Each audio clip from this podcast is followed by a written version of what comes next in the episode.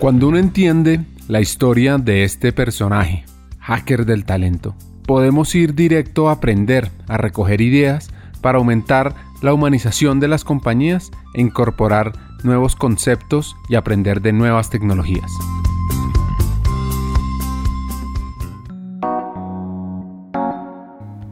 Entonces, ¿en qué momento se puede ver afectada la credibilidad? En términos de gestión del cambio, no tener en cuenta todos los jugadores.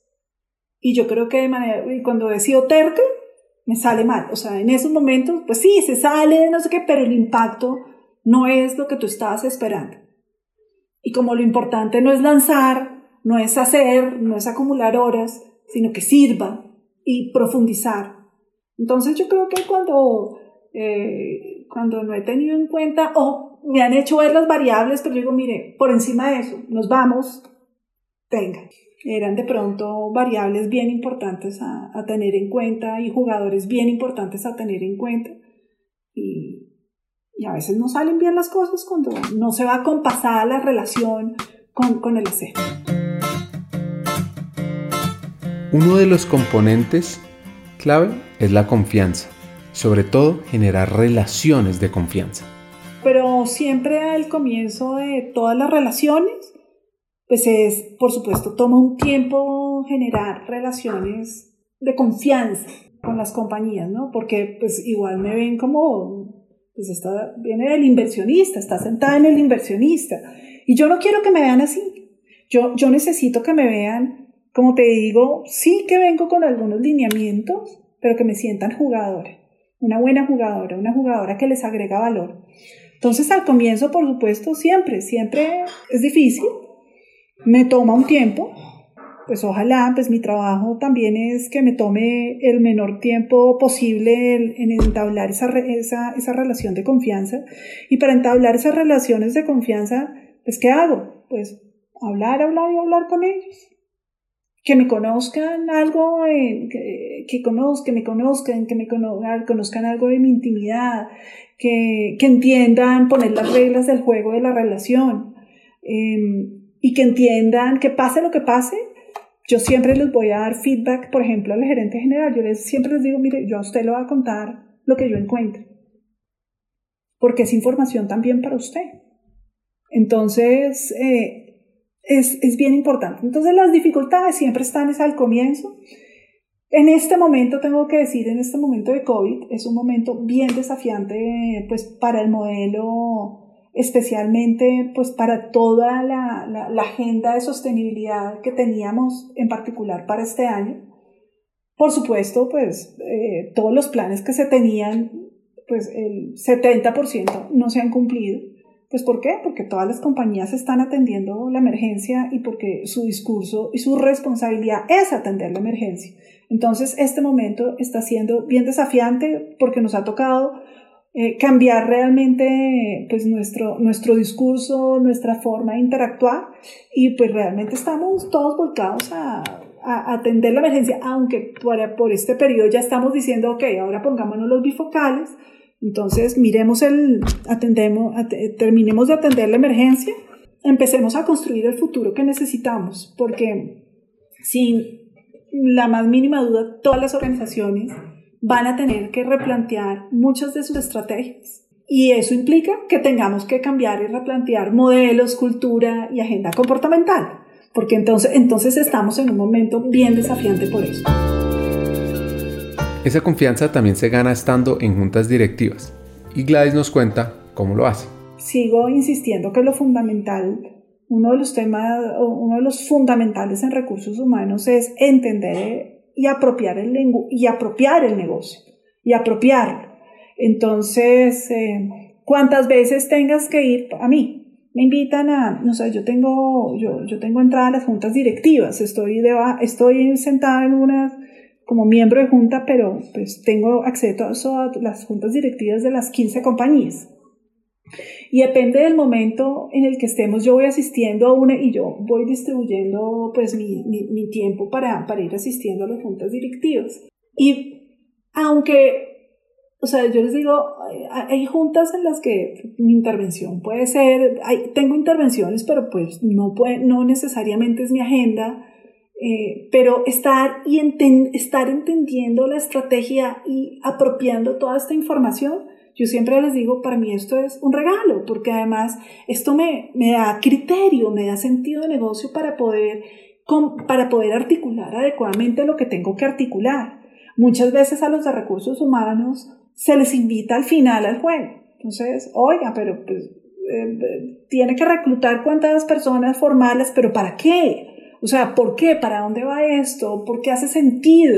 Eh, entonces, qué bueno que te empiecen a invitar desde el comienzo y no al final a, operar. Entonces, es bien importante, yo creo que empezarte a meter a las entrañas del negocio, más los otros dos que te mencioné, agilidad y digital. Hackers del Talento busca humanizar las compañías, compartir experiencias y mejorar la realidad laboral en Hispanoamérica.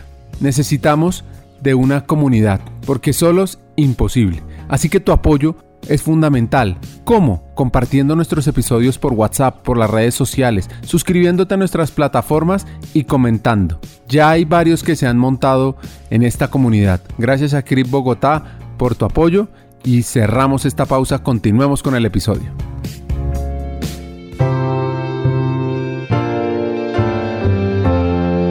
Profundicemos un poco más todo esto que nos está mencionando esta bogotana.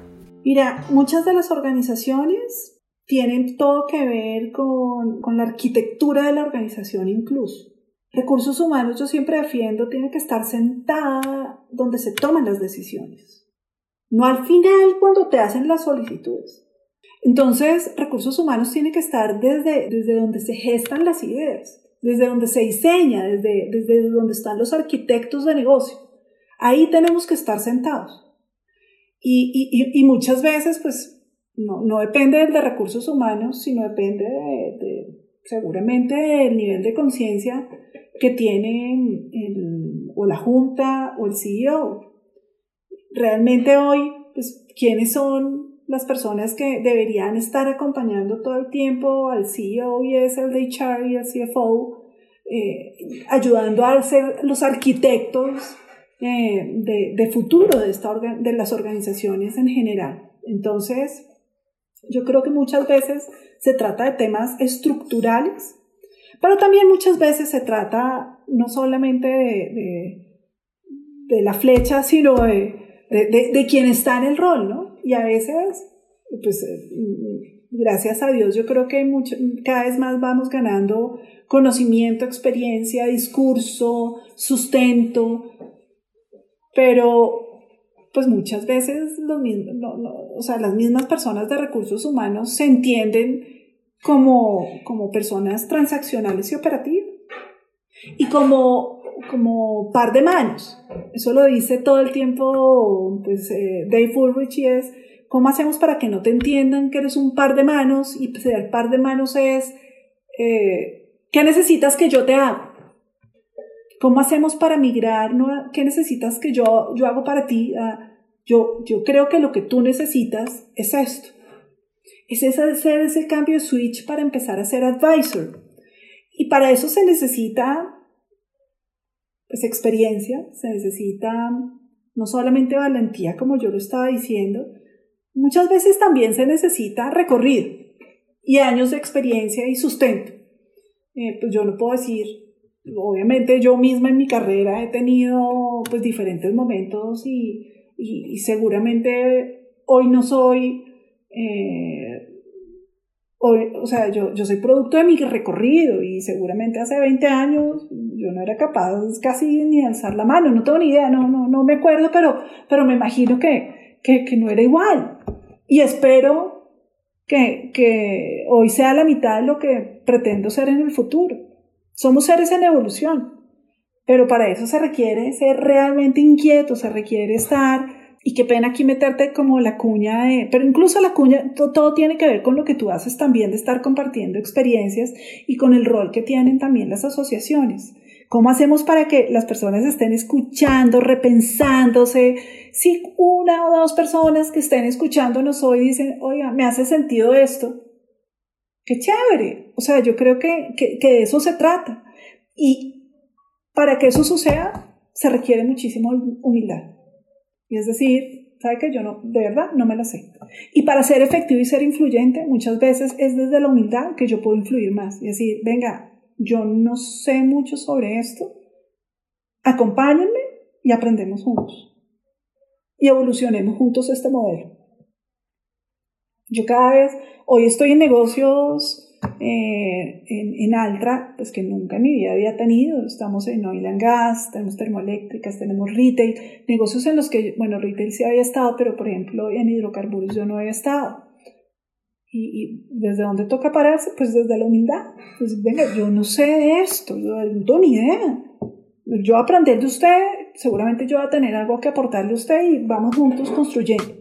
Yo creo que esto también es bien importante. Gladys nos menciona cinco conceptos y principios esenciales para evolucionar, para ser un hacker del talento. Valentía, que es atreverse a. Credibilidad, que es generar esa confianza. Humildad, saber cuándo pregunto, cuándo digo no sé. Apertura, ser exploradores, aprender nuevas soluciones. Y por último, pues tener experiencia, canas, cancha, años de trabajo. Así que como hacker nos cuenta ahora tres elementos diferenciadores que cada uno de nosotros puede implementar en su día a día. Ser creíble, generar una red de relaciones y una última que llama ser navegante de paradojas. Mira, te voy a dar eh, tres de las que para mí son las más importantes, las más, más, más con las que todo el mundo se debería obsesionar. Uno tiene que ver con, con ese, esa persona creíble. Es, ¿qué tengo que hacer para gestionar adecuadamente mis stakeholders, qué tengo que hacer para, para ser creíble, para ser coherente, para poder influir en las decisiones también. Y como lo digo, esto también está muy atravesado por la confianza, pero con una gran dosis de humildad, ¿no? O sea, como de, venga, yo, yo puedo poner, pero, pero también qué importante que me aporten a mí. Esa es una de las más importantes, ser un activista creíble. La segunda, yo creo que es, es, es entender cómo apoyarte en, tus relaciones, en tu red, en tus relaciones, en tu network, en tu... Yo creo que es bien importante no solamente que en recursos humanos esto todos nosotros lo entendamos para llegar a recursos humanos al mejor nivel que podamos, eh, sino le falta todo, o sea, todos los ejecutivos también lo requerimos. Entonces, en esta red de relaciones, tenemos que entender que está nuestro mayor capital, que debemos tener relaciones fuertes y poderosas y por supuesto basadas en la confianza, en el respeto, en la solidaridad, porque finalmente en recursos humanos y cualquier ejecutivo también se debería preguntar quiénes están dispuestos a jugársela por mí, quiénes están dispuestos a jugársela por mí, como función, como líder, como persona. Y si uno no es capaz de poner una lista larga, pues preocúpese. Dentro de una organización uno debería tener bastantes jugadores a favor de uno. Y eso hay que revisarlo. Entonces, red de relaciones hay que cuidarlo, o sea, todo tu network.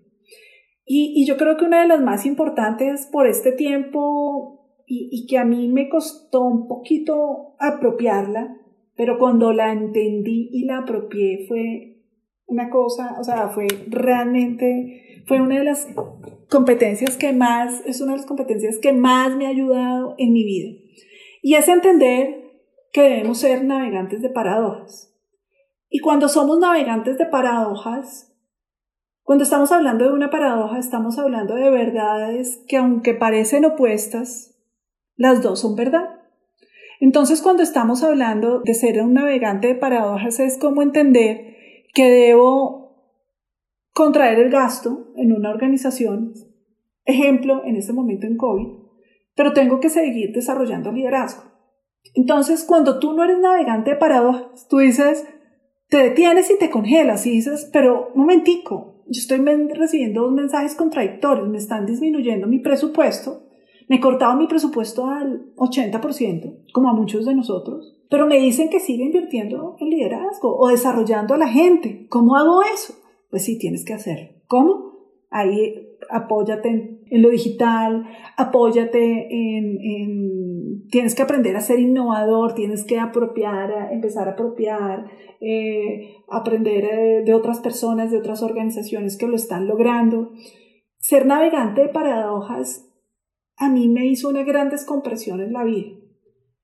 Porque yo creo que, y eso sucedió yo creo que hace hace cinco años, hasta hace cinco años yo tal vez no sabía manejarlo tan bien y, me tendía un poquito a congelar, pero un momentico, pero ¿qué hago? O sea, ¿cuál de los dos hago? O sea, o le hago caso a la casa matriz o a lo local, o no a las dos, tienes que hacerle caso. ¿Qué hago? Le doy, le doy mayor, o sea, mayor valor a las relaciones o a, la dirección, no a las dos, tienes que darle o sea, a las dos tienes que sopesarlas y a las dos tienes que darles el igual valor.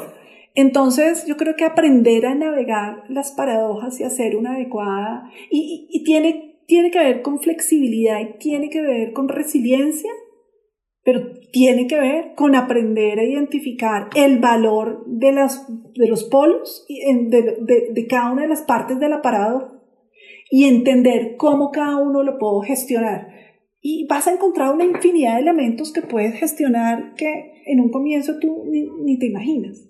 Entonces yo creo que eso a mí me ha descomprimido, o sea, me, a mí me, me, ha liberado bastante porque estoy en una junta, en una reunión y, y me ponen una tensión de estas y digo, ah, esta es una paradoja.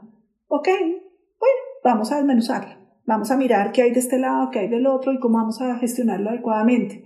Tal vez hace cinco años yo, o hace unos años yo me detenía un poquito, pero ¿qué hago? O sea, ¿a cuál, a cuál, a cuál le dedico más? No, a las dos le tienes que dedicar. En este momento, ¿cómo se es navegante de paradojas en todo lo que tiene que ver con aprendizaje? En este momento está flor de piel O sea, en este momento sí, que todas las personas de, que trabajamos en este rol estamos demostrándolo creativos, flexibles y gestores de, y adecuados navegantes de paradojas que somos. En este momento sí es que tenemos que ser capaces de decir, pues entonces sí, no puedo hacerlo presencial, no puedo ser efectivo. No, sí, sí lo puedes hacer. De otra manera, yo creo que lo digital nos está enseñando también que podemos llegar eh, podemos ampliar nuestras coberturas, podemos llegar con la tercera parte del presupuesto, tener más coberturas, más contenidos, tener diferentes toques. Yo creo que también nos ha enseñado que, que enviar la información por cápsulas nos ayuda bastante, ¿no? No el día de formación, porque es que tenemos que aprovechar el día de formación porque los traje y el tiquete y el hotel, entonces tengo que aprovechar las 16 horas de formación. No, eso no es tan efectivo. Eso está demostrado que no es así. Entonces, idealmente seguimos diciendo que el 70-20-10 se tiene que seguir presentando, ojalá se pueda seguir dando, eh, pero, pero por lo pronto yo creo que, ¿sabes qué? Yo creo que a mí me parece que lo digital está funcionando bien y que eso ha hecho que entendamos también, obviamente, o sea, lo digital, y además es que esta, esta discusión también lo he tenido, lo digital no es formar por Zoom, no, esto tiene todo, y que ustedes los expertos saben que esto tiene más temas de, de, de, fondo y de sustento para realmente recrear un buen proceso de aprendizaje, pues para que sea efectivo. O sea, no es, venga, entonces lo que yo hacía presencial, ahora mando un Zoom por 16 horas. No, pues ahora sí que no sabemos qué están haciendo detrás de esa pantalla. Yo estoy hablando de procesos de aprendizaje digital, pero realmente eh, bien pensados y estructurados. Ahora, el Zoom, por supuesto, que nos sirve. Las cápsulas, por supuesto, que nos sirven. Tengo una compañía hoy formando con, con bien súper interesante, con unos modelos también, incluso con unas cadenas en WhatsApp, y les está yendo súper bien. Y por redes, y les está yendo bien. Pero, pero creo que también, pues hay que, que apalancarse. Pues yo creo, yo creo, pues yo, yo, yo esto lo defiendo y es que hay que apalancarse muchas veces en, los que saben. De los temas más especializados en talento es realmente recre o sea, el diseño instruccional. Yo creo que eso es de los temas más especializados, no es, venga, hago un PowerPoint y lo que yo tengo en la cabeza, en mi cabeza lo traduzco de esa manera a un PowerPoint y lo paso en un curso de ocho horas por sumo presencial. Eso, eso no es lo que lo hace efectivo. Yo creo que, que sí vale la pena además, porque además cuando lo estás haciendo digital y cuando estás, pues estás dejando los contenidos y no hay fuga de información, o sea, no hay fuga de, de, conocimiento y además estás haciendo una inversión porque vas a poder replicarlo en la medida en que tengas rotación, porque además a muchas de nuestras organizaciones les pasa, entonces contrato el megacurso hoy, oye, ¿y cómo lo vas a replicar el próximo mes? Porque tienes una rotación del X por ciento, entonces el próximo, ah, no, ni idea. No, pero ¿cómo así? Entonces, ¿qué estás haciendo para asegurar que el conocimiento se quede contigo? Entonces, es bien importante hacerlo y acompañarse de expertos. Y lo estoy diciendo porque lo, porque lo creo, no lo estoy diciendo porque ustedes se dediquen a eso, es de verdad. Es, y, lo digo, y lo digo en diferentes foros, de verdad, lo creo, lo creo, lo creo. Ahora Gladys nos va a contar ese gran consejo que le han dado, ese consejo que le ha marcado durante toda su evolución y su crecimiento corporativo. El mejor consejo que yo creo que he dado es actúa como dueño. Actúa como dueño. O sea, yo creo que cuando tú actúas como dueño, eres capaz de discrepar y comprometerte, eres capaz de ser valiente, eres capaz de ser irreverente. Cuando tú no actúas como dueño, te repliegas a lo que va pasando. Pero si tú actúas como dueño, o sea, si yo no soy una espectadora, si yo, esto es mío, entonces eh, tu, tu, postura es diferente, ¿no? Y yo creo que el mejor consejo que yo he recibido en HR es pues, precisamente, pues pues Dave Furbridge siempre dice, HR is not about HR. Dice, los de recursos humanos tienen que entender que recursos humanos no solamente se trata sobre recursos humanos. Recursos humanos es sobre el negocio, es influir en las decisiones. Eso es lo que nosotros tenemos que hacer. No es hacer procesos de selección, formación, eh, desarrollo y cumplir una agenda y horas y horas y horas. No es eso. Claro, lo tenemos que hacer, sí, pero no es eso. Esa no es nuestra capa, esa no es la capa. Tenemos que tener esto yo, siempre se lo menciono a las personas con las que trabajo y claro, esos son como tus mínimos requeridos. Pero tu trabajo es estar a la altura para tomar decisiones con el negocio. Y para estar a la altura tienes que estar informada, tienes que ser creíble y tienes, por supuesto, que, que, entender no solamente qué está pasando, sino para dónde debemos ir y para dónde debe ir el talento en tu organización.